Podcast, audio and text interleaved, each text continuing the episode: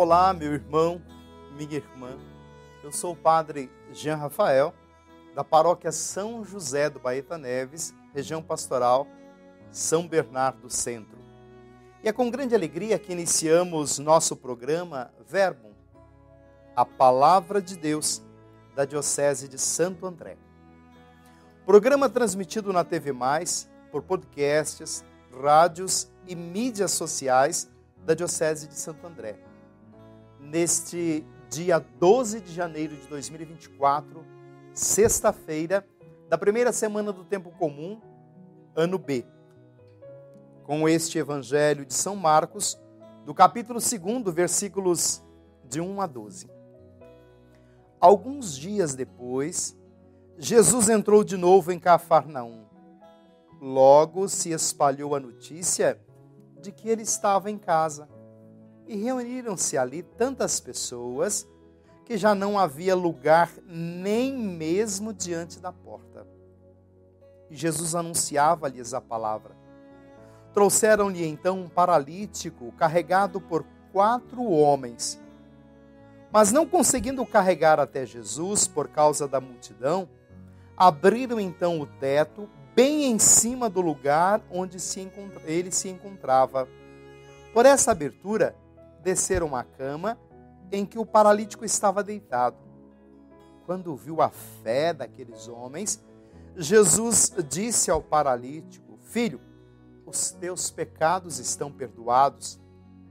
Ora, alguns mestres da lei que estavam ali sentados refletiam em seus corações como este homem pode falar assim? Ele está blasfemando. Ninguém pode perdoar pecados a não ser Deus. Jesus logo percebeu que eles estavam pensando no seu íntimo e disse: Porque pensais assim em vossos corações? Que é mais fácil dizer ao paralítico: Os teus pecados estão perdoados, ou dizer: Levanta-te, pega a tua cama e anda? Pois bem, para que saibais que o Filho do Homem tem na terra poder de perdoar pecados, disse ele ao paralítico: Eu te ordeno, levanta-te, pega a tua cama e vai para a tua casa. O paralítico então se levantou, carregando a sua cama, saiu diante de todos e ficaram todos admirados e louvavam a Deus, dizendo: Nunca vimos coisa assim. Nunca vimos uma coisa assim. Palavra da salvação. Glória a vós, Senhor. Estimados irmãos e irmãs, o Evangelho de Marcos ele tem sempre o intuito de responder à pergunta: quem é Jesus? Já imaginou esta cena? A superação dos obstáculos?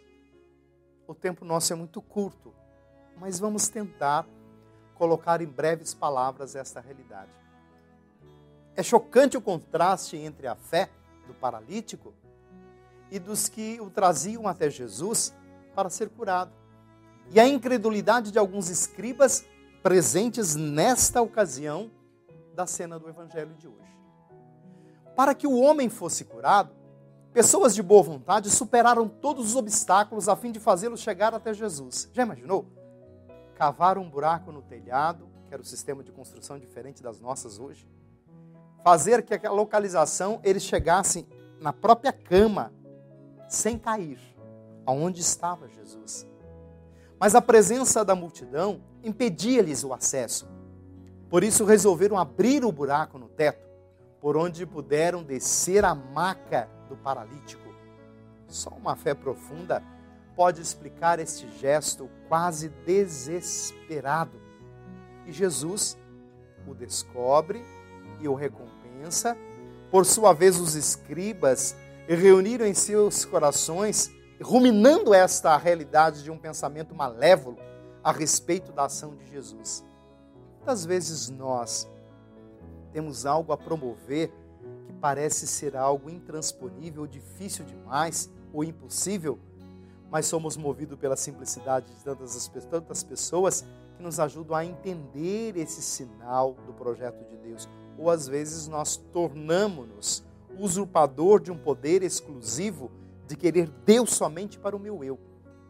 mas porque perdoa os pecados daquele pobre homem, nós entendemos que o ato misericordioso de Jesus é um gesto de solidariedade de cura.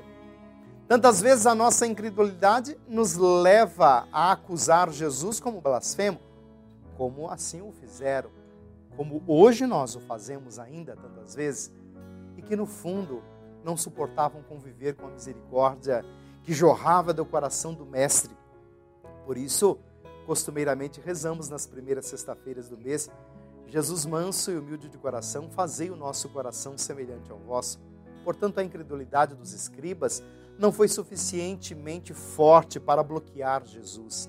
Ele continuou a agir com absoluta liberdade, sempre conforme o querer do Pai.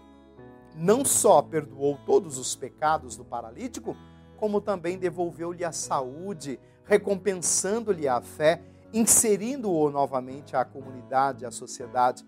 O grande convite a todos nós: deixarmos a incredulidade fazer com que as pessoas sejam novamente inseridas junto à vida de comunidade, paróquia, nas nossas pastorais, movimentos e ministérios, em nossos trabalhos e ações de vida familiar, para permanecermos firmes no projeto de Deus.